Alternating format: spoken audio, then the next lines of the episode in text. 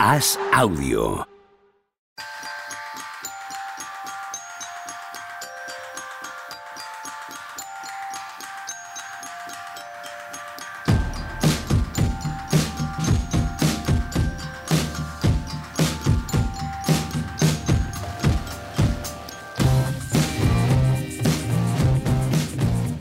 Hola, ¿qué tal? Hoy estamos a jueves 30 de noviembre del año 2023. ¿Cómo estáis? Antes de nada, que yo no respondí a nadie. Eh, Machicado sí, Tony no sé, Juanma mucha gente, pero no sé si a todas.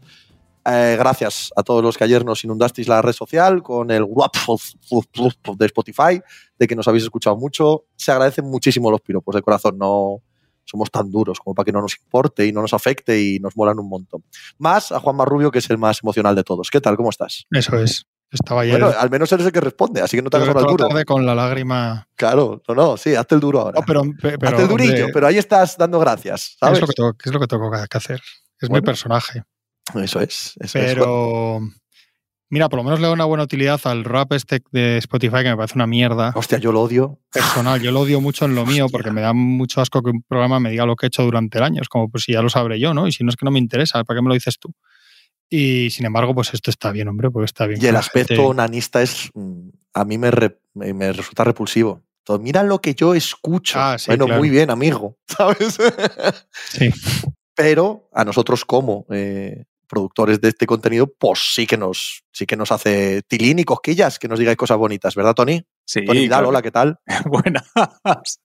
Yo es que llegué por la noche, estuve todo el día fuera y, y llegué por la noche y me vi un montón de notificaciones, vi que Juanma ya había contestado unos cuantos, digo, mira, yo les dejo el like a todos, que joder, que se agradece un montón, pero si me tengo que poner ahora a responder a todo el mundo, igual me tocan las tres. El Pero- community manager pasó el tema. Sí, sí, sí. El que se encarga de estas cosas no, es lo que no soy yo. Y no soy yo. También me faltaba ya ser el community manager de mínimo veterano, pero Es una responsabilidad que te arrogaste tú solo, nadie te la pidió. Juanma. pero me gusta contestar a la gente cuando te Que dicen sí, cosas que están que sí, bien. está hombre. estupendo, está genial, pero claro, luego, sí. luego no acuses a nadie. Y luego hay gente que ponía grupos ahí también, ¿no? El grupo que más he escuchado con el podcast que más he escuchado y salían ahí cosas raras. ¿Has visto Sí. uno antes que digo, ¿qué será esto? Luego Alguien que había puesto No, por ahí. sí sé lo que es. Ah. sé lo que es. Y Carolina Durante, que también se lo Ah, que es verdad, estos eso es. pesados. Que no es una chica. sé. Es lo que has aprendido este año, ¿no? Que eso no es una eso chica. desde que te conozco a ti ya aprendí que todos los grupos con nombre de chica tengo que desconfiar. Que suelen ser chicos con bigote. Es como los Y- avatares de Twitter. No me acuerdo quién es, ya luego te digo machicado. Pero bueno, uno de estos modernos. ¿Has visto el clásico? ¿Qué clásico? El hombre, un Pistons Lakers es un clásico de la NBA. Sí, ¿no? sí, sí, sí, sí. El Pepe Pistons finale de este año, 30 de noviembre. Récord absoluto. Último partido que veo de la temporada de Detroit Pistons. Por mí que cierren. Eh, no pienso ver un minuto más de esos desgraciados. Nos ha jodido el titular del programa porque como no sé si visteis que ayer la RAE metió en el diccionario, entre otras palabras, chunda chunda. todo junto, ¿eh? Chunda, chunda, todo junto, con CH, fantástico. Llega 30 años tarde. Esto era en Valencia, Pepe. O sea, El otro día en la pica ya me lo decía, es que no, no soporta que hayan metido chunda chunda en la RAE. Y habíamos pensado titular esto, el programa, eh, El chunda chunda de Darwin Ham. Sí. O el, era el, el título tentativo que teníamos del programa Sí, de hoy. Pero tenían que perder los Lakers. Claro. D'Angelo Russell perrea, también podría ser. Oh, puede ser. Sí, porque también han metido perreo en, Sí. Sí, en la y RAE. ¿no? Machirulo. O Dan Roll es el Machirulo. No, por Josh el-. Machirulo habría que ir a los Pistons. No, a Josh Giddy. Pero el chunda chunda de, de Angelo Russell, machicado. Dice machicado, machirulea más si eso. Wow. wow. Pues cualquier año entrará a padrear. El año que viene, el año que viene no nos sacan el Guapez este, ¿eh? de Spotify. Ya podéis, podéis olvidaros. Mira, así no hay que responder a nadie. el año que viene. Te afectaba especialmente lo de chunda chunda a ti, Juanma. No sé muy bien por qué. Pues porque no me parece una palabra. Y el otro día discutíamos en la pica NFL con Mario Peña si es una cuestión de inmovilismo y que al final los lenguajes tienen que evolucionar y que no se puede estar protestando con todo, que sí, la verdad es que sí se puede, porque mira, aquí estamos nosotros. Y, pero dentro de eso, o sea, yo creo que hay un, hay un, hay un gran abanico entre que no vayamos saludándonos en latín de, del año 26 después de Cristo y que chunda chunda está en el diccionario, pero eso es mi opinión. A mí, bueno, em, como ya quedó claro el otro día, no me puede dar más igual. O sea, pues que metan lo que les dé la gana en el diccionario de la RAE. Que chunda chunda machicado va a ser este programa.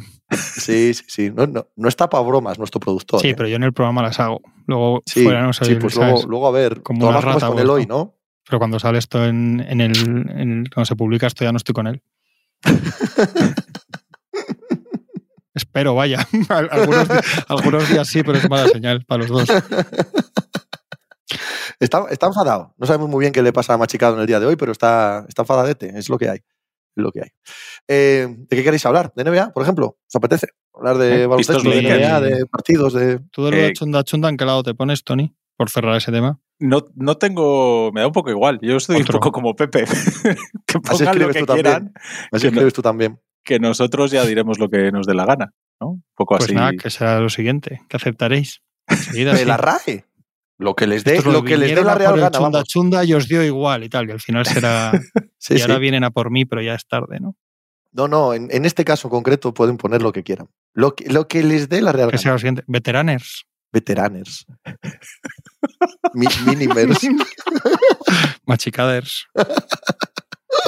El otro día, no sé, me he tenido la sensación viendo un rato, el, poco rato que he visto a los Lakers. eh, Joder, soy estoy yo entero. Sí, sí, he visto un poco.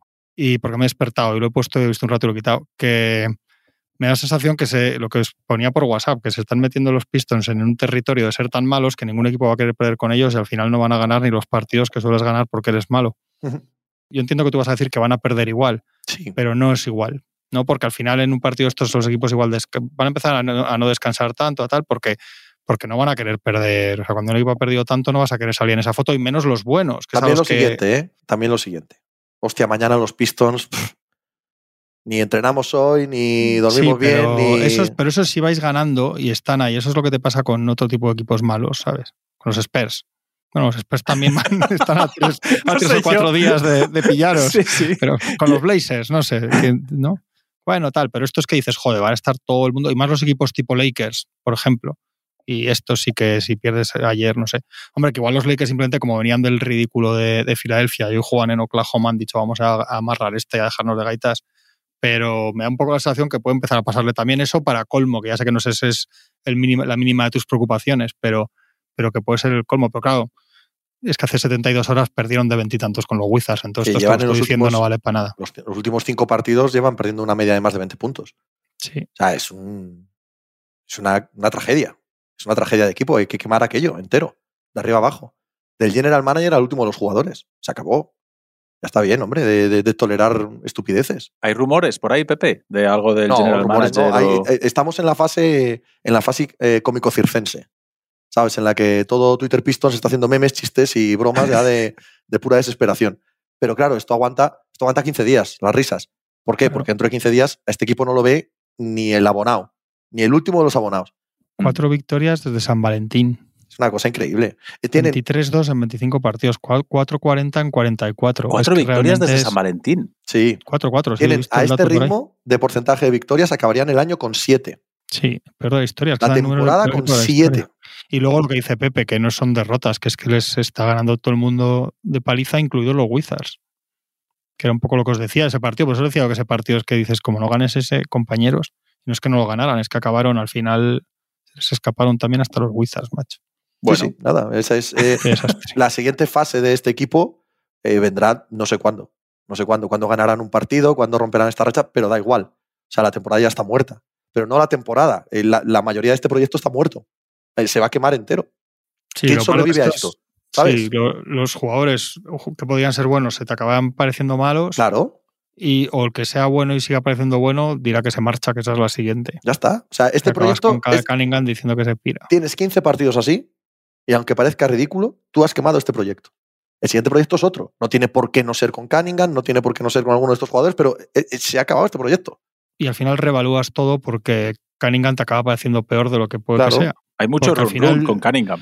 Es que al, final es dices, lógico. Tony, a- al final dices, con Doncic cuando llega y era rookie, le, pon- le ponías a cuatro mantas alrededor y, y no, y no perdía 15 partidos seguidos estas palizas. Pero o sea, le al dabas final el acabas haciendo esas cuentas. Ya, ya, ya, sí, sí. Es que yo me lo he puesto hoy, porque he visto otra vez y, y en el Discord de Planeta el otro día hubo jaleo con Cunningham y yo digo, jolín, voy a, volver, voy a volverme a ver otro partido más de los Pistons. Y te pones el partido hoy, empieza Cunningham. En la primera jugada del partido te ves a Cunningham sin el balón poniendo dos bloqueos. Es cierto que la jugada acaba en él, pero te ves a Cunningham en lugar de desde el inicio decir, oye, mira, el bueno es este, dásela. No, Cunningham empieza en la primera jugada del partido poniendo dos bloqueos indirectos. Después sale a recibir y tal, eh, desvían el pase y hace tres asistencias en las cinco primeras jugadas, porque él toma las decisiones, te da el balón y juegan así. Y de repente va pasando el partido y empiezas a ver alguna jugada en la que le mandan a la esquina, a Duren jugándose unos contra unos contra Anthony Davis, a cosas que dices, pero ¿por qué no siguen dándole el balón al Pero bueno? es que, eso, que es que eso es cosa de ellos, Tony. Que sí, que sí, que sí, la que culpa es de ellos también, del propio. Cunningham, y que cuando pierdes 15 partidos seguidos y ganas uno desde San Valentín y que, y que no valen para nada y pierden de 30 todos los días, son todos culpables. No es que tengan un pick and roll más o menos o, o tengan una jugada más o menos en la que el balón pasa por Cunningham. Es que son un puto desastre gigantesco Igual en todo. tiene que meterse en un, todos. en un no se despacho arregla con Cunningham. nada de, de todo eso. Igual tiene que meterse en un despacho Cunningham y Sí. decir, oye, aquí cambien esto, porque a veces parece que no hacer esas cosas Es eh, que no se hace falta ir a un despacho, igual- coge el balón y di, veces hay que joder, ahora hacerlo". juego yo Sí, así, sí. ya está. No sé, eh, eso lo hacen todos los grandes. Y si no eres grande, no eres grande, ya no hay más. Pero hay siete años de entrenador, Pepe. Es decir, si a las, si a las dos, a, la- a las tres semanas o a las seis semanas de entrenador nuevo firmado siete años, la estrella sale ahí y le, y le desacredita en medio de la pista, a mí, yo, yo estoy un poco como con Juanma, ¿no? De decir, oye, mira, que si queréis que yo lleve esto, esto se tiene que llevar de otra manera, no me Pero, podéis hombre. a mí tener. Porque es, es el, su prestigio el que se está poniendo en juego y su talento. Pero, pero, pero además es que los siete años de entrenador, que es verdad, o sea, que le has dado todo el poder, cuando le das siete años garantizados a un tipo así, que además llega cuando ya estaba el general manager, o sea, no es que lo haya puesto el general manager, podrías decir, bueno, existe cierta complicidad o cierta lucha de poder. No es cierto. Cuando llega un entrenador así, con ese prestigio y ese dinero, se convierte en de facto el, entre comillas, dueño de la franquicia, ¿vale? Dueño deportivo de la franquicia. Eso es verdad. Pero tan verdad como eso es que un entrenador, el dinero que tiene garantizado es dinero del propietario, no de la franquicia. Tú puedes echar al entrenador que quieras y traer a otro mañana. No va contra el CAP, no va contra el espacio salarial, no va contra las elecciones del draft, no va contra nada. ¿Vale? Entonces, si todo se deteriora al ritmo que se está deteriorando, que te conviertes en el hazmerreír absoluto de toda la puñetera liga, de todo el deporte norteamericano, ¿vale? Y estás en límites de ser el peor equipo de todos los tiempos, tú no estás seguro, aunque lleves tres meses de siete años de contrato. No estás seguro en absoluto. Y eso si Cunningham sale y dice, no juego más, esto cambia. Ahora, es que Cunningham también tiene una parte de culpa que probablemente sea superior a la de, Brandon, Sí. a la de Monty Williams, porque eres el número uno del draft, porque eres un unicornio, porque se supone que tienes un talento parecido al de Doncic. Amigo mío, ahí, a jugar. No es que me Sí, dijo el entrenador que me vaya a la esquina. Primero, dudo que te lo diga, pero aunque te lo diga, es que no vas a la esquina. Es que coges el balón y juegas a lo que te da la gana. Y, te- y- y sales a la rueda de prensa y dices, esto es un desastre y así no puedo seguir. Y si no, que me traspasen. Haz algo. Muévete. Y si no, esto hay que quemarlo hasta, hasta, la- hasta lo más hondo. No se puede tolerar esta basura de, de- de competitividad. No, no puede ser. Ya está. Muy bien. Es que, es que sí, sí. sí. Coño, Es que- eh, eh, sí, sí. ¿sabes lo que te quiero decir? Es que Hombre, totalmente. que sí, que Además, sí. hay, hay un punto en el, que ya te desquician los, los, los infraanálisis, tío. Terapia de, Twitter. veterano. Leches. Que, son ¿eh? buenos, que si son unos chicos muy prometedores y tal. Míralos, prometedores, míralos. No, no, Échales ya no un ojo, ser. tío, No, eso no a las se promesas. sostener. Ni Jalen Duren, ni ninguno. Hombre, y al ya final, está bien. Al final te van a malos. El otro día en lo de NFL también, en la pica con Mario hablábamos de un, de- del caso de los Panthers, que en dos años ha fichado dos entrenadores con contratos largos y mucho poder y tal, y se han fulminado a los dos. ¿eh? Carga uno, ficha otro y se lo, carga, se lo ha cargado este año también. Ujú. Quiero decir que lo, lo criticábamos, no os digo que haya que hacer eso, pero que hay veces que, que porque no tienes que mirar los contratos, que tienes que hacer cosas. Si esto sigue así, esa franquicia no puede seguir así. Ujú. Que no se puede seguir así literal por lo que te digo, porque al final no va a valer nada lo que hay ahí. Y llevas, es que tampoco estás en el primer año de reconstrucción, estás en el tercero, ¿no? Tercero. No, cuarto, porque a, a- a Cuarto. Cunningham es el Bueno, tercero. claro. Cunningham O sea, es el uno del draft, claro. Eres de Cunningham y el que te da el uno. O sea, sí, pero es que, el no- anterior a Cunningham, el anterior al uno del draft, ¿qué equipo eres? O sea, llevas desde 2010 sin ser nada. Nada es nada. Es verdad que lo has intentado, es verdad que has tenido un proyecto ahí con Reggie Sí, Jackson. Blake Griffin y tal, que podía ser una cosa, es verdad que apuestas por Jeremy Gunn, es decir, ha habido diferentes proyectos, ¿no? Pero este, este en concreto, ya es el cuarto año. Es el cuarto año. Y Mm. está, eres el peor equipo de todos los tiempos. Que toco mucho me quieren vender. ¿Cuál? Que el año que viene sí va a haber un chico en el 3 del draft que va a cambiar esta dinámica. Pero se creen que soy idiota. No, hombre. Además, para hacer lo que están haciendo, Troy Weaver, Monty Williams, Ivy, Duren, todos esos, valimos cualquiera de los aquí presentes. Para perder todos los partidos, no hace falta que paguen a nadie. Para eso sobra- sobramos con nuestras capacidades. Ya está. En 2023 están 9.52 desde fin de año. 9.52, ¿eh?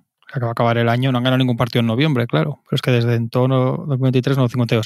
Y en los últimos cinco años, que me parece muy significativo por lo que estaba comentando Pepe, 82-238 en el último lustro. 82-238. No, cinco años, no, o sea, no tienes que estar ganando un anillo en cinco años, pues no puedes estar. Bueno, es que, es que, es que esa- es que son los peores. O sea, había un dato de los peores Sixers estos y los y los Bobcats de y los Bobcats del año este horrible, los- o sea, los peores equipos de la historia empezaron 1-17 y, y 3-15 y los Pistons están 2-16, quiero decir que es que están en Claro. el rango de ser el peor equipo de, de la historia. Y También hay- un equipo cada partido es peor 3-15. que el anterior. Hay un equipo 3-15 y otro equipo 3-14. Quiero decir, el año por abajo, cuidadito. Sí, ¿eh? sí, a, los, sí, años- a los equipos de los miserables que hay Pistons- ahí. El problema de los Pistons es que cada día parece más difícil que ganen que el anterior. No, ¿y cuál era el objetivo de cada equipo a principio de temporada? Yo creo que eso también los diferencia. Sí. O sea, es decir, yo creo que San Antonio nos ha hecho el engaño y los otros que están por ahí abajo, el, después del verano, eh, suponíamos que la intención era perder muchos partidos. En los Pistons no. Jolín, los Pistons en teoría este año se ficha un entrenador para ganar partidos. Entonces, es, ese es el problema, que estás palmando todo cuando en teoría tú este año querías ganar. ¿no? Pues Querías. El, el- el ideal de los Pistons de este año era ser Orlando Magic. Sí. No, sí, sí, luchar el play-in, está claro. Sí, sí. Coño, tienen tres top 5 del draft ahí en el quinteto titular. Claro. ¿O tres? Sí, Sí, No, a usar, a Ivy, usar, y Duren es un Ivy fue 11. 5 o 4 Sí. también. Y otro, sí, pero vamos, tres top 5, o sea que. ¿Qué más quieres? Coño, coño, claro. Siendo uno de ellos, ya veremos si lo acaba siendo o no, siendo uno de ellos, pieza para construir. Es decir, siendo uno de ellos, mm, que cuando lo ves jugar en college y cuando los coges con uno del draft, mm, piensas en múltiples All-Stars. O sea, no, no un buen jugador sin más y, y acumular ahí buenos jugadores. No, no, no. Tú Lo piensas que en eso. es otro. O sea, lo que no puede ser es que pensar que con tres top 5 del draft no y con cuatro sí. Eso sí que no. Eso es lo que no puede ser. Es un timo. Creo que es engañar a la gente. Claro, claro. totalmente. Por fortuna nadie está engañado. ¿eh?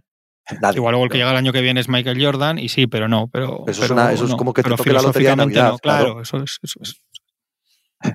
Que más, ya hemos dedicado mucho tiempo, ¿eh? Los pistos, pero como parece que no vamos a dedicar más en el futuro presente. digo, Yo no los pienso volver a ver. Podéis hablar lo que queráis de ellos, yo, yo no veo ni un minuto más de ellos este año. Yo, yo creo que me subo también al Pistos final. Y mira que los he- no tanto como Pepe, no los he visto todos, pero he visto bastante y creo que ya. Y creo que es, desde, desde que existe el League Pass, yo creo que es el, el año que más, eh, que antes he parado. No, seguro. o sea, es que no hemos llegado ni a diciembre. No hemos llegado ni a diciembre. Sí, sí. Normalmente, por malos, malos, malos que sean hasta Navidad, como que aguanto viéndolos, ¿sabes? Y este año no, hasta aquí. Por otro lado, eh, me libera mucho mentalmente. Me libera mucho espacio. Voy a empezar a ver la NBA, yo creo. Hay que ver lo bueno. Siempre. los Clippers. Los he visto hoy. Mira, Los he visto hoy, ahora antes de grabar con vosotros. Sí, sí. están cogiendo colorcillo, ¿eh? Están, eh, tienen otra Están- gracia. Están en el otra camino. gracia. Están en el camino. Sí, sí, les, sí. Queda, De- les queda. Tampoco, tampoco nada especialmente bueno, ¿eh? Pero, pero sí, ya no es esa desesperación de los primeros días de el traspaso y de Harden, que aquello era casi los Pistons. En el sentido de que te daba la sensación de casa de Tócame Roque que iban a ganar un partido de cada 10. Y no, hombre, ya no es eso, ¿no? Pero el anterior partido a este es el que pierden en Sí. casa con los Nuggets sin Gordon, Murray Correcto. y Jokic. ¿eh? Eso es. Que van a días, van muy a días. Y hoy juegan en, hoy juegan en San Francisco, que va a partido. Pero antes llevaban 4-1. Dos Sí, contra sí. San Antonio, otro contra Houston y otro que no. Sí, sí, el de hoy, el de hoy es el mejor. Yo no lo he visto, ¿eh? pero también Sacramento viene en back-to-back del partido este con los Warriors, que sí, que lo normal de todas formas yo pensaba que iban. O sea, que- Pero yo, que yo lo que veis es que se han establecido como equipo del 50%. Es que yo creo que. Y digo en yo- serio que pensé que no iban a llegar. O sea, los primeros días con Harden no pensé que fuesen a llegar a ser equipo de 50%. Yo pensaba que en temporada regular es un equipo que va a ganar partidos, hombre. A, a mí me parece una alegría que Harden vuelva a aparecer jugador de baloncesto. Se le ve y con impacto en el juego. Y evidentemente no, va, no vamos a volver a tener al Harden Prime, no vamos a ver al Harden de 2017, no lo vamos a volver a tener, pero a mí me parece que aún Harden es un jugador importante en la liga. Eh, Paul George, es cierto que los dos, tres últimos partidos está rarete, pero está haciendo una temporada maravillosa, otra vez al lado de Westbrook, curiosamente. Eh, el segundo jugador con más robos por partido y, metiendo puntos y defendiendo. Y, o sea, estamos viendo una de las mejores versiones de Paul George. Y esta noche es una alegría. Es que Kawhi está muy raro porque hay días que parece que se va arrastrando por la pista, hay días que dices, joder, está cojísimo, pasado de forma, sin ninguna explosividad, y al día siguiente te lo ves fresco como una rosa, eh, que funciona, que salta, que corre, que tira, y esta noche el partido de Kawhi, pues bueno, vuelve. Digamos que todo el mundo está empezando a encontrar su, su manera de jugar. Hay cosas todavía que mejorar. La defensa colectiva atrás, cuando, cuando Zubac lo exponen en el, en el bloqueo directo, pues la ayuda del lado de Debbie, lo que hacen a la espalda de Zubac, hay cosas que hay que mejorar.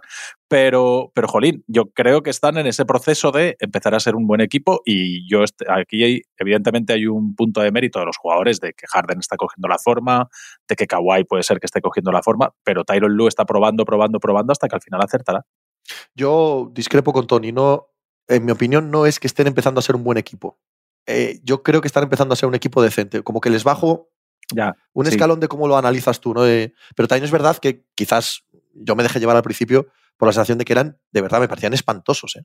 Hacían un equipo terrible, terrible, terrible. Y me parecía que no tenían mucha capacidad para solucionar eso con las armas que, tenían. Y ahora mismo, al menos es un equipo digno. Un equipo que, bueno, lo ves competir y a veces gana, a veces pierde, como decía Juan antes. No, no es nada especial, ¿no? No me parece un equipo especial, pero sí me parece un equipo decente. Y ya es bastante. Pero a ver si no van a San Francisco y dan el petardazo, porque van ellos en back-to-back. Probablemente. Los Warriors están desesperadísimos, que igual que están muy mal, también tienen un factor de desesperación. Es un partido un poco he visto para ellos. He visto una estadística esta mañana flipante de los Warriors.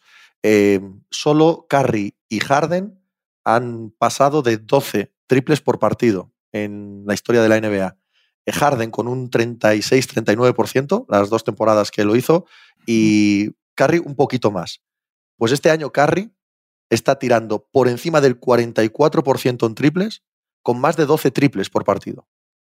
Y tiene menos, tiene negativo en pista con los Warriors actuales.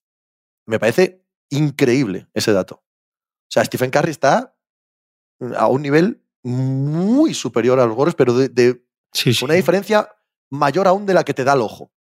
Es que la, sensación, yo el otro día, las declaraciones de Clay Thompson, eh, lo que hacen es reforzar eso que tenemos en la cabeza de, desesperación, de equipo que está con la cabeza a otras cosas. Es que cuando piensas en los Warriors buenos, todas estas movidas no entraban. O sea, les decían alguna cosa de estas y se reían. El otro día cuando le dicen a Clay lo de parece que se lo dejan entre líneas y él lo lleva a primera y dice, ¿qué, estás diciendo? ¿Que, yo tengo que ir al banquillo?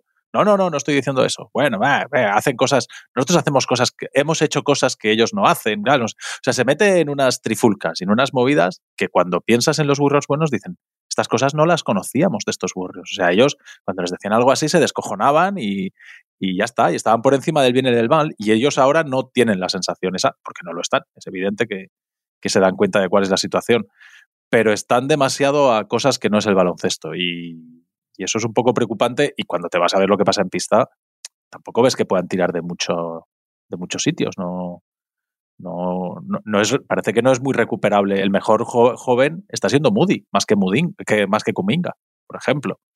Es, de, un equipo desesperado, un joven de ahí, ¿eh? Un equipo desesperado. Y, no le gusta por lo que se ve a Kerr, porque el otro día lo quita cuando está jugando bien, luego ha reconocido que no tenía que haber quitado.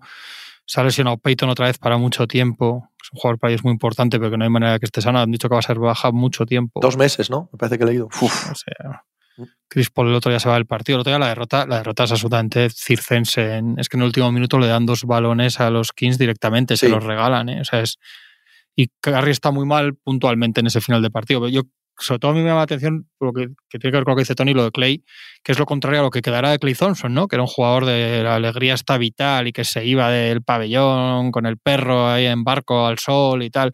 Y ahora es lo contrario, es un tío totalmente enfurruñado, malhumorado. Yo creo que tiene en la cabeza completamente lo del tema del contrato. Igual no por dinero para pagar el alquiler, evidentemente, que llegará a final de mes, pero por un tema de estatus y orgullo y lo que sea y futuro Green está teniendo también mala vejez, también está, claro, si ya, era para algunas cosas complicado, pues va a ser peor. Y toda esa mezcla es muy, es muy mala, sí. Es un equipo muy, muy, muy, muy, muy nervioso y muy. Hay muchas críticas a Kerr allí, muchísimas críticas a Steve Kerr. Tampoco vas a depender de poner más a Moody o menos, pero verdad que hace A él no le gusta mucho poner a los, jóvenes, eso está claro. Y, y están esas, y parece que les sale todo mal. El otro día van ganando de veintitantos en la primera parte muy bien y acaban perdiendo, se quedan sin Chris Paul, se quedan sin Peyton. Uf, es un equipo con muy mala, con muy, mala pinta. Lo dijisteis vosotros muy feas lo de Bob Myers, del marrón que se ha quitado de encima. el otro día lo dijisteis, que yo no había. Digo, mira, este, todo el mogollón que hubo, que sí. No, no, este marrón que se lo coma otro. Totalmente. Ese, sí que pensó en su legado, primero, también en, el asunto personal, económico y, ser consciente de que has quemado una etapa y dentro de la cabeza de cada cual irte a otro negocio, irte a otras inversiones, a ganar muchísimo dinero, porque, porque tienes un currículum que te lo permite. Pero dos, ese hombre ha pensado en el legado. Ese hombre ha pensado en lo que estaba diciendo ahora mismo eh, Juanma de Clay Thompson, ha pensado en sí mismo. Dice, yo quiero que me recuerden como que construí el mejor equipo de todos los tiempos. No quiero que me recuerden como el jaleo que se viene. Y claro que lo vio. vio perfectamente lo que venía y dijo, ala, aquí os lo dejo. Es que saber, saber irse es una gran virtud y un gran valor y una cosa que muy poca gente hace, saber cuál es el momento de marcharse y él sabía además lo que le tocaba, claro, con todos, los contratos y tal, él sabía que el rol suyo iba a ser peliagudo con esto. Pero bueno, aún así yo pensaba que ese equipo iba a estar mejor, ¿eh? Pero es que eso es lastimoso también porque es imposible verle separándole de lo que son, claro. Entonces, como es tan distinto a lo que deberían ser los Warriors o lo que tienes en la cabeza, pero es que es así, es así. O sea, tienes eso, cuando les ves tienes eso y, el contraste es, terrible para ellos. Y, y, en este oeste tan desperdigado, vuelve Jamal Murray y, y vuelven a dar otra sensación estos de, Hombre, de, que, de, que, está todo tan encajado y tan perfecto que, parece que el oeste no hay nadie que de verdad les pueda plantar cara. Es que no hay jerarquía este año en la liga. ¿eh? La única jerarquía son los Celtics y ellos. Nada más. Todo lo demás está para el que lo pille. Literalmente. Mm. Puede ser un Orlando, puede ser un Minnesota, puede ser un Indiana, puede ser un Oklahoma. Puede pasar cualquier cosa, porque verdaderos buenos equipos hay dos.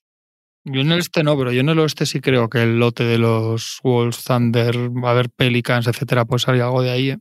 Como, como, se les torce el año a los Nuggets. Es que es lo que decís, este no hay nada. Ah, dices, dices incluso para jugar la final. Sí, sí, sí. Igual que en el este veo que al final te vas a dar con el techo, que va a ser Boston y si no, de una manera u otra Miami, alguno de estos, o que Milwaukee, no sé, no creo que Orlando Magic vaya a llegar a la final. Pero yo uno de los del oeste no me juega, que no, es que el único, el único, lo único que les tiene que pasar es que que se les dé un poco mal el año a los Nuggets. Una lesión. Sí, sí, pero yo, yo veo a Nuggets bastante por delante. ¿eh? Sí, pero una lesión, digo. O sea, sí, un sí, sí, sí, correcto. Pero que no les tiene que ir mal a tres, quiero decir, que no les tiene que ir mal a tres equipos, tiene que ir mal a uno. Mm. Una lesión de Jokic o de Murray y tal, y, y, veo cualquier cosa, ¿eh? O que cuaje los Suns, o que cuajen los Lakers, o que cuajen los Clippers, o que yo qué sé. Pero no, los nuevos, los que sí, son todos los nuevos. todos nuevos. Mm.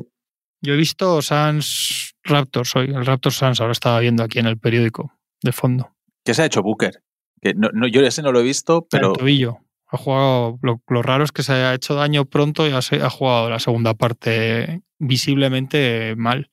Vale, O sea, físicamente mal, que es raro que haya, que haya forzado tanto, pero bueno, luego ha dicho Durán que se quería ganar y tal.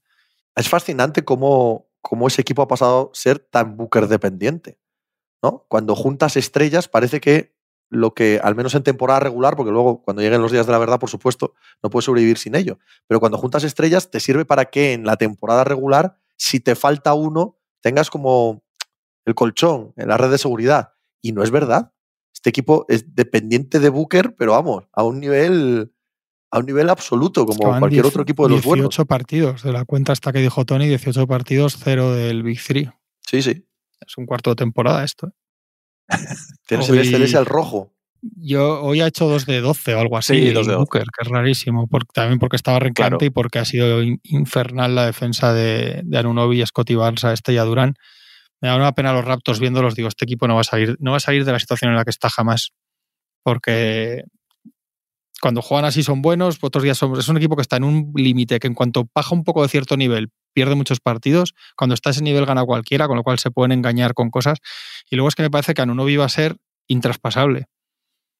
Porque me parece que está en un rango que es que no es ni cerca del nivel de que te den cosas de estrella por él, ni lo suficientemente por debajo para que te hagas un traspaso más pequeño. Yo creo que está justo, no sé si me entendieron sí, lo que sí, decir. Sí. Igual es una chorrada, pero que está justo en un, en un pellizco de mercado que ni por arriba ni por abajo al final no se va a poner de acuerdo Ujiri con nadie, con este muchacho. Sí, pero ahí el culpable no es Anunobi ni Ya, su ya, ya, contrato, no, no, es, claro. es Ujiri. el sí. culpable ahí es Ujiri porque tendrían que haberlo movido ya. Sí. Y tendrían que haber movido el- este proyecto, tenían que haber movido, ha perdido ya muchos activos. Este Sí, proyecto sí. sin sacar nada a cambio. No, no, y va en nada, camino de hacer lo mismo con Claro, que- y Anunobi. Pero que van a estar en el 50%. Es que es un equipo literalmente de 50% de victorias, Sí. porque unos días está bien y gana, otros está mal y pierde, y es que es así. Claro, pero justo en el contexto que estamos hablando es más doloroso aún. Porque si siguiesen arriba, Bucks, Heat, Celtics, Knicks, bueno, pero claro, mientras tú sigues al 50% y no alcanzas a esos porque son, así decirlo, un proyecto de tu misma generación, los de nueva generación te van adelantando. Sí, ¿Sabes? y, Entonces, entonces ves pasar a Orlando, ves pasar a Indiana, ves pasar a todo el mundo y dices, joder, y estos siguen aquí. y hacen una cosa con Scotty Barnes y no priorizan cómo jugar con Scotty Barnes, aunque te cueste perder. ¿no? Los mejores quintetos o la mejor forma de jugar con Scotty Barnes no es a veces cuando ponen los quintetos más defensivos porque se hacen un, un bollo en ataque gordo, pero son más competitivos. Pero igual también tendría que estaría priorizando. Si lo que quieren de verdad es que Scotty Barnes sea esa figura un poco hasta de base y tal, igual a costa de no ganar más partidos tendrías que estar eh, priorizando otra forma de jugar otros perfiles en pista y otra cosa, aunque no tengas con él a tres defensores y, ganes partidos como el, como el de esta noche, ¿no? Por eso digo que es, como ya sabemos cuál es el techo de ese equipo, sabemos quiénes se van a ir porque acaban contrato, cómo se han ido todos los que se han ido desde que ganan el anillo, me parece, hombre, evidentemente cuando vienes de hablar de lo que estamos hablando de los Pistons y compañía es bastante respetable como franquicia, pero, tampoco, es, bueno sostenerse en, perpetuamente en, en donde están ellos. Ahí al final, eh, me decía Víctor Arrufat el otro día, me dice, es que la sensación es que se han europeizado mucho, o sea, que el baloncesto que juegan es muy de deporte, muy, colectivo, poco de apostar claramente a, darle muchos balones y, a, y a, que juegue tu estrella muchos aclarados, mucho, o sea, que genere todo Scotty Barnes en este caso, que es el, el esto de la, franquicia.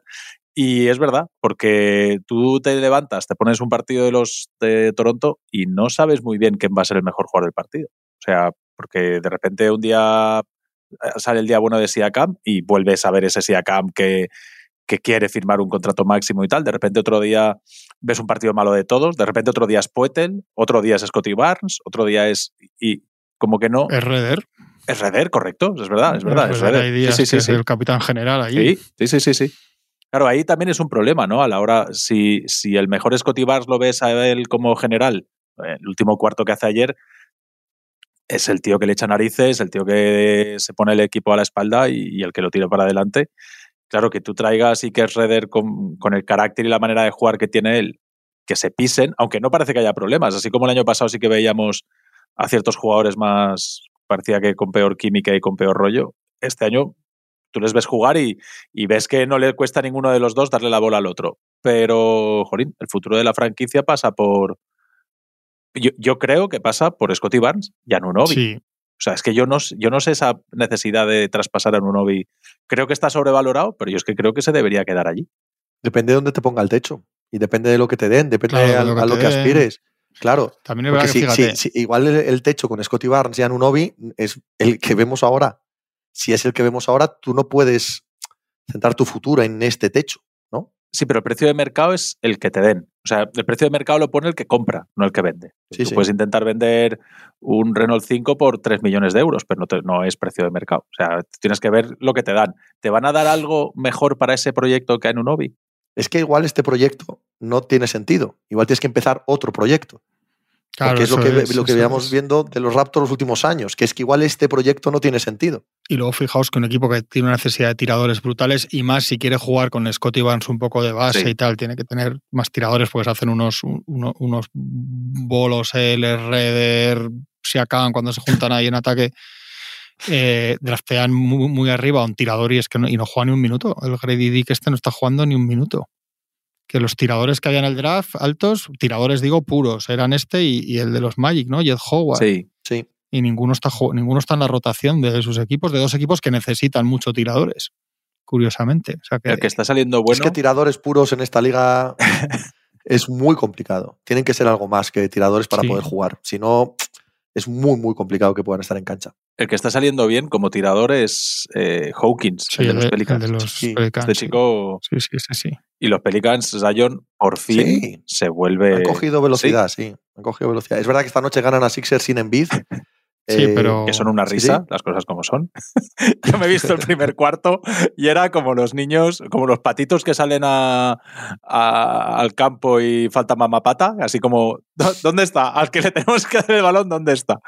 A los 3-4 minutos ha sentado a Morris, que ha salido de 5 para jugar con 5 abiertos, se ha dado cuenta que eso no servía. Morris de 5. Se, ha dado cu- se ha dado cuenta. Se ha eh, dado que no- Pero Morris, Morris, nuestro Morris. Sí, el tuyo en concreto, sobre todo el tuyo. Y ha, Qué saca- bien nos vendría a Detroit ahora un Morris. ha sacado a, a Bamba, que Bamba está, que no, yo creo que no sabe ni, ni rellenar un botijo ahora mismo, o sea. y a los Con todo el respeto, ¿eh? A- Y a los tres, ya cuando ha tocado ya meter en la rotación a Paul Reed, pues ya ha metido a Paul Reed, pero ya estaban no sé cuántos abajo y ya el partido estaba. Ya no había partido. no quita, no quita para que los Pelicans sean un equipo serio ahora mismo, ¿eh? Sí. Un equipo que está, jugando ha- bien. ha vuelto McCollum Sí. esta noche, una reunión ahí de, de vestuario de estas tal. Bueno, a ver si ahora no pierden. Estos tienen, como tienen, son muy racheados también los Pelicans. De repente hablas bien de ellos y se meten en un lío y al revés. A ver. Ha vuelto Alvarado Eh, también esta noche. Y está ya en duda y cuestionable y todo este rollo Trey Murphy. Es decir, que estos están Sí, a punto ya Muy de. importante para sí, ellos. Trey Murphy Sí, es muy mucho. importante Están a punto de que vuelvan equipo. todos, correcto. Sí, sí, por eso os digo que estos ahí en el oeste sí que.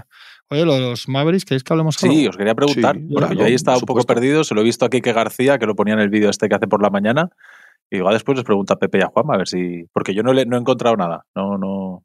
La peña que ha comprado los Mavericks, pues gente de Las Vegas, gente de casinos de Las Son Vegas. Los que iban a hacer el Eurovegas en, Eso al- es. al lado de donde vive Machicado. Eso es. Por eso el comentario el tuyo de ayer. Juanma. Sí, Vale, vale, vale, vale. estos son los Adelson, que es un imperio de, de, de casinos, que pon tu casino en Las Vegas ya tienen casinos por Singapur y Macao y muchos sitios y, y eran los que querían hacer aquí lo de Eurovegas en España, que por, por suerte, por lo menos en mi opinión, se, se echó para atrás. Y aparte son trumpistas y donantes de, de- las campañas republicanas históricamente y tal, que no solamente para situar, para que la gente lo sepa, porque yo no digo nada, pero, pero os vuelvo a lo que os decía el otro día. A Sterling se le sacó a Donald Sterling cuando convenía se le sacó en 10 minutos. Entonces, bueno. Pero a mí sobre todo me... Yo veo cosas muy raras. ¿eh? Esto, lo- a mí lo que sé que de Cuban al final es raro, se queda al mando el tema deportivo. Y Cuban de una, de una entrevista el año pasado en Dallas, en la prensa de Dallas, diciendo que, que quería asociarse con esta gente para construir un, un, mega resort casino en Dallas y que tuviera y que eso tuviera el pabellón nuevo de los Mavericks estuviera dentro de ese, ese resort, ¿no? Yo veo tan cerca el día que, que los partidos se jueguen directamente en casinos con la gente apostando en directo con un mandito en su butaca y todos los contenidos que se hacen en torno al deporte hechos de tipsters y apuestas y tal, que me da bastante asco y, no me gusta que como pasó cuando lo hablábamos con el último convenio, ¿no? Con lo de los jugadores y las apuestas, que sea una fuente de dinero tan grande que, ni se disimule, ¿no? Que todo el mundo en la NBA, no sé, no, sé por qué parece tan bien, no se cuestiona tampoco que, que, meterse en la cama del mundo de las apuestas, cada vez, cada vez más, más metido en la cama con las apuestas, vaya a ser una cosa que acabe bien, es saludable, pero bueno. Y luego, que a mí me da la sensación que tiene que ver con, con que este Cuba lo que quiere es hacer negocio con ellos y tal, ha vendido por una parte, o sea, la valoración que han hecho para vender su parte es de 3.500 millones. Y es la primera vez que en los, de las últimas ventas que tenemos, es la primera vez que no sube, que no se dispara una venta en el equipo NBA, ¿no? O sea, es la primera vez que se estanca, ¿no? Los, uh -huh, los Hornets que no eran, que, que, son los Hornets, costaron no sé si 3.000 millones este año. La valoración de los Bucks cuando se vende un porcentaje, yo creo que andaba por 3.500 también. Quiero decir que es la primera vez que no llegan los Mavericks y, y lees récord de una franquicia, no sé qué tal, ¿no? Entonces, probablemente tenga que ver porque, claro, estamos hablando de Dallas, ¿eh? estamos hablando de un, sitio que es de los, las ciudades más grandes de Estados Unidos, de los mercados más importantes de Estados Unidos. Es una franquicia que tiene a Luka Doncic a nivel deportivo, o sea, que, tiene, que lo normal es que te hubieran dicho 4.200 millones. La, las franquicias NBA andan de valor ya por encima de los 3.000 millones medio, que hace un par de años eran 2.000 y pico. O sea, esta burbuja no para de crecer, ha subido un 30% en un año, entonces lo normal o sea, si Cuba hace el negocio tan rápido por eso, tendrá, yo creo que tiene que ver más con lo otro, ¿no? A mí, me, a mí me, me, me, desagrada y que hayan cambiado. O sea, yo entiendo que, también es bueno que no estén todas las familias, las mismas 30 familias que nos las conozcamos de memoria de toda la vida, pero hay mucho sarao en los, con las propiedades de las franquicias deportivas y muchas cosas que tienen que ver con otro tipo de negocios y un tipo de dueños y cosas. A mí todo esto de las apuestas me produce mucha, me produce mucha desazón y sensación de, suciedad, pero es mi, es una opinión personal, ¿eh? pero no me gustó nada la noticia hasta ayer. A mí, por un motivo un poco menos eh, filosófico que a, a Juanma, estoy en una línea similar. Eh, primero la extrañeza. ¿2.000 millones? Es decir, pasan del, ampliamente del 50% del valor de la franquicia y aún así dejan a Cuban que siga haciendo de su capa un y dirigiendo. ¿Eso, ¿Eso con qué se come? ¿no? ¿Qué, ¿Qué sentido tiene? Evidentemente solo puede tener sentido si son socios. Si son socios en algún otro negocio en el que el porcentaje sea diferente. Nadie regala nada ¿no? en, este mundillo. Entonces tú si de algo que vale 3.500 millones pones 2.000, date seguro que mandas tú. Porque no te vas a fiar de otro señor, por muy amigo que seas de él, que tome las decisiones por ti cuando tú has puesto ese dinero. Por lo tanto, eso ya huele mal de entrada y no me cabe ninguna duda que, a, a título de unir dos y dos, ¿no? Eh, eso es porque los negocios están en otro lado. Eso es porque esto es solo una parte del negocio y en los otros negocios el equilibrio de poder de dinero será diferente y eso estará estipulado. Eso por un lado. Y en cuanto a lo de las apuestas, es que es justo lo que dice Juanma, no en el sentido de que a mí me, me produzca esa misma reacción, sino un asunto mucho más pragmático. Las apuestas son el diablo. Son el diablo. Yo no tengo nada en contra de que la gente ande con el diablo, en nada en su vida, de verdad. Cada cual que haga lo que le dé la gana. Pero en el aspecto deportivo y del espectáculo deportivo, tú estás jugueteando con fuego. Porque sabemos todos que en algún momento ese fuego salta al otro lado y se compran partidos y se compran jugadores y se compran árbitros. ¿Por qué? Porque cuando hay tantísimo en juego, porque tu equipo gane de 17 en vez de 15, uh -huh. y hay millones y millones y millones apostando, y domina la franquicia, gente que domina ese otro mercado, chico, no tiene por qué significar que van a cometer algún delito, pero estás acostándote demasiado cerca con ese fuego. Demasiado cerca con ese fuego. No estoy tampoco yo en la idea naif de que las grandes ligas tienen que vivir ajenas a una fuente de ingresos que es descomunal. Bueno, ya lo sé. Hay que convivir con ello y hay que llevarlo lo mejor posible. Pero hostia, la barrera tendría que ser clarísima, clarísima para que no exista ni la más mínima duda de que puede caer la suspensión de incredulidad, porque en el mismo instante en el que se nos caiga y que viéndolo nos parezca que puede estar amañado, esto se hunde. O sea, todo este castillo de naipes del espectáculo deportivo se basa en que creemos lo que vemos. Y si tienes a gente de las apuestas dirigiendo, bueno, es que habrá el... días en, la, en, que las, en que las eh, tentaciones sean excesivas. Y, y, eso es muy peligroso. Lo muy, del convenio último con lo de que los jugadores sí. puedan meterse en esto tampoco era un paso pequeño, precisamente. No, no, no, gigante. Por eso. Yo, yo, la mujer del rey, además de ser fiel, lo tiene que aparentar, si es que es así de fácil. no, no es así. Era, del, César, más o menos. era del César y honesta, César. pero bueno, bien, vale. correcto. más o menos, se me ha entendido.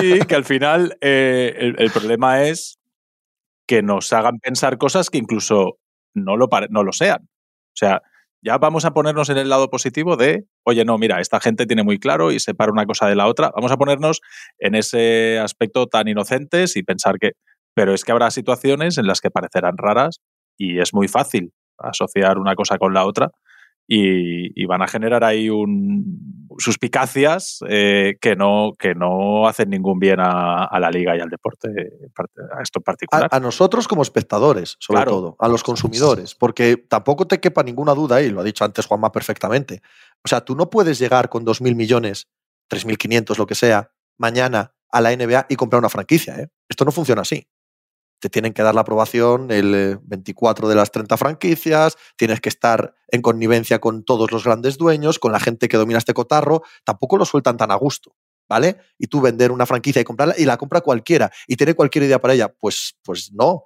La propia NBA, los dueños actuales de las franquicias NBA tienen su, su palabra, tienen algo que decir.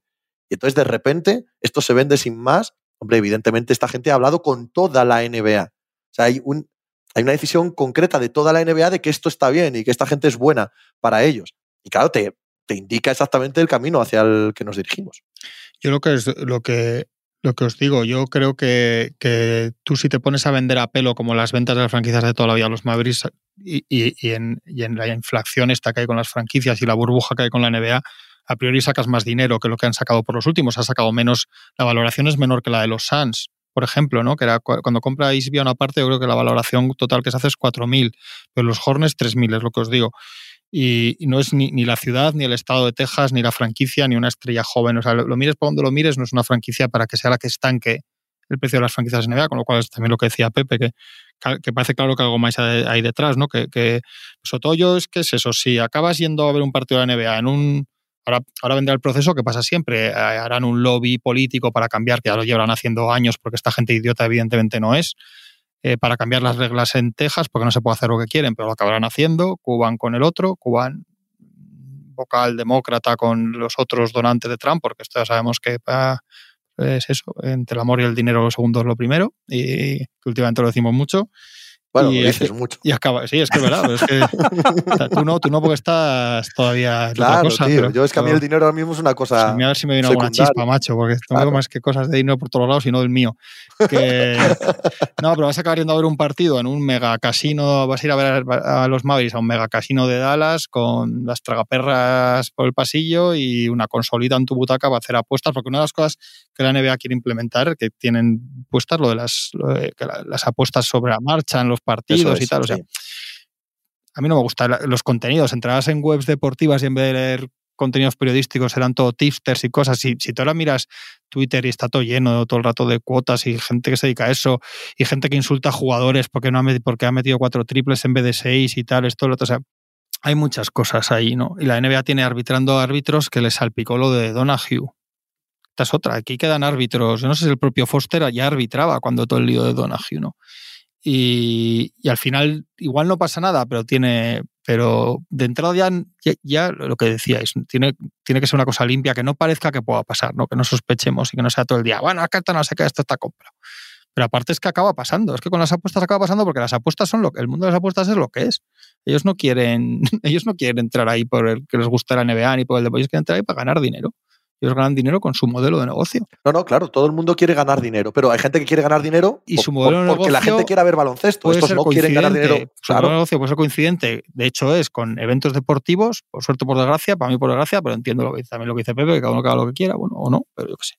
Y, pero lo que no puede ser es que no haya por lo menos un muro con una alambrada y, un terreno claro entre ambos, ¿no? E, e, eso es lo que, cuando se va difuminando todo eso, ¿Y dónde vamos a acabar? Porque claro, es que el último convenio permitía a los jugadores meterse ahí, que sí, que bien, que no sé qué, que no pasa nada, que un pellizco aquí. Ahora, ahora esto, ahora lo otro, ahora las intenciones claras de la NBA con otro. Nos llegan noticias de que tal medio clásico americano está pensando en reconvertir sus contenidos cada vez más al mundo, al mundo tipster, apuestas y tal. A mí no me gusta nada. Ahí, hay mucha gente que ve, ve partidos porque apuesta. Mucha, mucha. no sé coño, total. Tony, yo la primera vez, esto, yo, descubrí este mundo desde lo naif que soy yo con muchas cosas que no me entero, porque un día en la redacción de las, uh, chavales jóvenes, de periodistas jóvenes, estaban pegando gritos en un partido estos de la liga de las 4 de la tarde, que era el típico entre equipos que no era ni el Madrid ni el Barça ni el Atlético, y me acerqué a decirles qué cojones os pasa con este partido. Y es que habían apostado ahí sobre la marcha eh, si el primer córner iba a ser para un equipo para otro, que yo entonces no sabía, entonces pensaba que había la quiniela, tío, te hablo hace años, eh, que había quién ganó, quién perdía. Entonces me explicaron que pues que todo lo que ya sabemos ahora, que puedes apostar quién marca primero, quién saca el primer córner, quién tal. Y una de las cosas que se ha conseguido con todo este mundillo y el tema online y el tema de vincularlo tanto al evento deportivo, que en parte es por lo que lo hacen, yo creo que es restarle una sordidez y una peligrosidad que en realidad tiene, ¿no? Ya no es el señor que casi te medio tapas con el periódico para entrar en el local de apuestas a apostar, ¿no? Ahora es eso, pues con tus colegas, jaja y no sé qué, y, y todos los grandes medios hemos estado anunciando, todos los equipos en las camisetas, y es un tema que no es baladí. O sea, yo entiendo, yo no tampoco digo que haya que prohibir nada sin directamente, ¿no? Tampoco, o sea, que no, que, se interprete eso, pero que también es un tema peligroso y que crea muchos problemas sociales para, para que haya tan, tanto, ¿no? Que esté tan bien visto en muchos, que sea, que sea reconvertido en algo tan de eso, de venga, nos juntamos y tomamos una cerveza y como el partido es un Eibar Algeciras, pues para entretenernos nos podemos apostar quién. Eh, pero en la sociedad tenemos un punto de hipocresía con todo ese rollo. Es decir, eh, por ejemplo, sale un famoso, el que sea, anunciando. Yo, por ejemplo. Por ejemplo. pero igual tú no eres el perfil más claro, pero sale un famoso anunciando una casa de apuestas y se le echa un hate tremendo, pero sale el Madrid. No tengo ni idea, ¿eh? Pero sale el Madrid con una casa de apuestas en la camiseta y nadie deja de ver el Madrid ni deja de ser el Madrid. Es decir, somos muy. Sí, pero eso es un poco justo lo que dice Juanma. Sí, sí, sí, sí, sí. sí, sí. Sí, sí, sí, es que es de, así. de la de legitimación de- del mundillo. Yo, yo no voy tanto al, al aspecto social, no por nada, ¿eh? sino porque no tengo, no tengo nada que aportar ni nada que decir y, y mi opinión pues, puede estar perfectamente equivocada y eh, tampoco, en fin, no, no es un asunto que me ocupe tanto, pero en el asunto deportivo, sí. Y yo, aparte de el evidente riesgo de que se hunda el chiringuito a la que notemos que no es real, ¿vale? Porque el deporte es el reality show definitivo. Reality show porque nos tiene pendientes de un montón de historias que no sabemos el guion. O que al menos queremos creer que no sabemos el guion. Si sabemos el guion, ojito. Ojito porque deja de ser divertido y deja de estar entretenido. Pero, y no, y Y- no y solo eso. No, perdona, Pepe, termina. No, no, no, no quería eh, liarme mucho con esto, pero sí decir que además, como hemos comprobado a lo largo del tiempo, aparte del riesgo evidente de que te, de que te socaven esa credibilidad, está el hecho de que cambian la manera en la que tú consumes deporte y en la manera en la que se juega, retransmite y vende ese deporte. Con un asunto quizás un poco más naif y mucho más extendido, pero también son apuestas, el asunto fantasy Sí, sí, sí, sí. eh, cambia la manera en la que juegan los jugadores. Cambia la manera en la que todo lo que hablamos muchas veces de la falta de competitividad en la NBA, a veces empieza con algo tan tonto y tan torpe como que un jugador no tira desde el medio del campo cuando acaba el tiempo porque no quiere estropear su porcentaje, porque si estropea su porcentaje, los que lo tienen en la fantasy le riñen en redes sociales. Sí, sí. O quién Ese suelta ejemplo la- es de algo que te cambia la manera de jugar. O O quién sea, no suelta no es la- la inocuo, última ¿vale? bola Esto incide esta. en cómo se juega. la última bola hasta que se te acaba la posesión, pero te cuenta como pérdidas y ya se acababa, pues Eso muchos es. jugadores se la pasan entre ellos para que sea otro, Correcto. ¿no? Que le llamaban como una patata Y es una anécdota, es una anécdota, sí. pero es un ejemplo de cómo cambian las cosas. O sea, influye de verdad en cómo se juega y en cómo luego se, se mueve este Y deporte. que luego el mundo fantasy en España se asocia, es verdad que solemos, o cuando yo, yo no juego, cuando jugaba es más entre los fantasy de NFL o de NBA son más entre amigos y sin tanto dinero, con pequeñas cantidades, pero en Estados Unidos el mundo fantasy sí está muy, muy estructurado con temas de pasta también, o sea, está más metido en lo que entendemos mundo de apuestas que aquí que estaba como un poco separado, ¿no?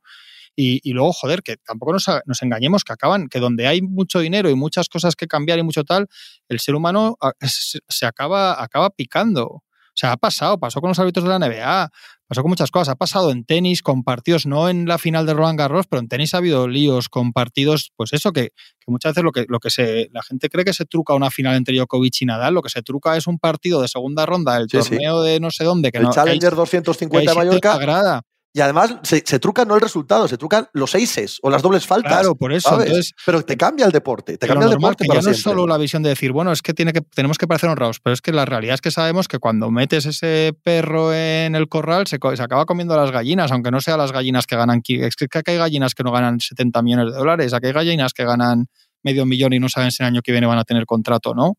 Y tienen mucha familia. O sea, es yo, si hay que hacerlo y entiendo que hay cosas que no puedes cambiar, haría un buen muro entre las dos cosas y unas buenas normas y una buena estructura Sí, sí, sí, y no permitiría que los jugadores en activo lo del convenio sin, sin que eso esté mucho más clarito, por lo menos, o directamente no permitirlo. Y esto de las propiedades de las franquicias tendría mucho cuidado y haría un muro, un muro muy bien. Y nosotros aquí, nosotros aquí. Y es verdad que decía Silver, no, es que no puede ser que los actores del mundo de las apuestas sean las franquicias y los equipos y los jugadores, ¿no? Al final son los que generan. Entonces tienen que llevarse un pellizco de eso. Pues puede ser. Pues no sé si eso habrá que mirarlo de otra manera, pero pero yo creo que se está derribando ese muro y nunca y no y no sé cómo puedo acabar bien que se derribe ese muro. Yo estoy de acuerdo. Y la información privilegiada que se va a obtener Sí, porque tú tienes es, una es. franquicia que está allí, o sea, es tan Esta- obvio. y, y este juego esta noche, creo que son pequeñas cosas que la gente Claro. es que la gente cree que esto es lo que decimos, que la gente cree que esto es que en el séptimo partido de las finales Sí, eh, Curry falla el triple, que no eso funciona así esto, o sea, esto funciona en eso. Este va a jugar esta noche, este no, no sé qué, este tal, estas cosas. ¿Pensáis que tiene algo que ver con, con ah, algo de audiencia? Quiero decir, eh, está claro que la gente que somos frikis de la pizarrita, eh, pues somos contaditos con los dedos sí. y, y no sé, y no sé, y claro, y eso no sostiene el League Pass para invertir ahí, etcétera. Y que en la NBA hay una parte que está diciendo, oye, pues vamos a intentar que la Hombre. gente vea más baloncesto, aunque sea por No, no, está- ver más baloncesto Ver, no. si es que no hace falta Ver, que lo no. vean, claro. Pues es que no hace falta verlo. Si el, gran crecimiento, negocio. el gran crecimiento de la NBA en los últimos años, que es mayúsculo, no tiene que ver con ver partidos. Y eso es lo que están intentando cambiar. Pero yo no sé si directamente, si lo que preguntas tú tienes si directamente crees que la gente se va a poner delante de la tele porque ha apostado. Sí. Esa es la pregunta. Hombre, yo, yo cuando No jugaba sé. la quiniela cuando era Claro, pero eso- adolescente, eh, pero eso- veía eso les partidos que interesa- no- Pero eso es colateral. Les interesa muchísimo más la vale, apuesta en sí misma que que el que apuesta vea el partido. Eso es bueno, Ya, ya, bien. ya, ya. Todo lo que llegue, claro, Y- como van a decir que no. Pero no es el objetivo. El objetivo es que, que gasten mucho dinero en esto. Vale, ya vale. está. Claro, sí. es- y es que dice Machicado que los que amigos suyos, eso que hay gente que solo ve si apuesta y eso, eso, lo que os digo yo, pues igual chavales que se juntan y un partido de primera que no es de los gordos del Madrid y el Barça, que igual no se lo ponen, se lo ponen para, para que en vez de ver un partido están haciendo, o sea, su campo de, de diversión Hombre, con la apuesta de turno. Pero yo creo que acabará más pues que en los contratos con la tele serán de otra manera, las teles entrarán al trapo, pondrán en la pantalla un, habrá un, un ticker de ah, pues no sé, ahí trincarán todos y tal. Pero sí que sí que puede ser que incluso haya gente que, que vea el partido porque pues eso, pues porque ha apostado y le genere más interés ver si pasa lo que ha apostado o lo contrario. Lo he contado muchas veces que eh, yo tenía 14 años y acerté una de 15 y nos jugábamos el último partido. era un, un Atlético de Madrid-Valladolid y lo vimos en Canal Plus codificado. Teníamos la radio puesta y, y las Como los demás de veíamos el viernes por la noche codificado. También, hombre, teníamos la vista ensayada Ajá. ya, o sea, reconocíamos ¿eh? hasta los dorsales desde el plano. qué, qué imaginación. No, lo mío no había dorsales. Pero que Bueno, dorsales de espalda, ¿no? Sí, espalda, sí, sí, o Músculos sea, dorsales. músculos Eso dorsales. músculos dorsales había bastante, sí. pero que sí que yo creo que sí que acaba Mal haciendo final, que te mal veas final para un gran programa. es que, como bien me has dicho, Siempre durante los últimos sí. 8 o 9 años, a mí me sobra siempre la última frase, Siempre, Juanma. Pero bueno. No te preocupes, que nos van a aplaudir en redes sociales. Era hora que alguien hablase así un y año, tal. Ya queda un año para el siguiente No, no, no, de pero, de este programa en concreto nos van a aplaudir. mucho. ¿Por? Eh, Nadie habla así de este tipo de cosas. Y es, tal, tal. ¿A que sí, Machi? ¿Ves? Pon el chunda chunda de las apuestas de título de este programa, por favor.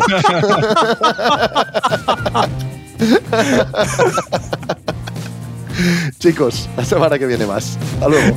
Chao. Pero-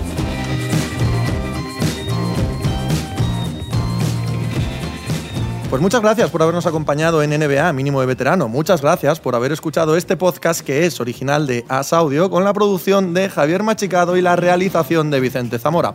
Síguenos en redes sociales arroba As Audio para no perderte nada y recuerda que puedes escucharnos en la sección de podcast de as.com, en la aplicación del diario As o en tu plataforma de audio preferida. Un saludo de Pepe Rodríguez con la compañía de Tony Vidal y Juan Marrubio desde la redacción del diario As.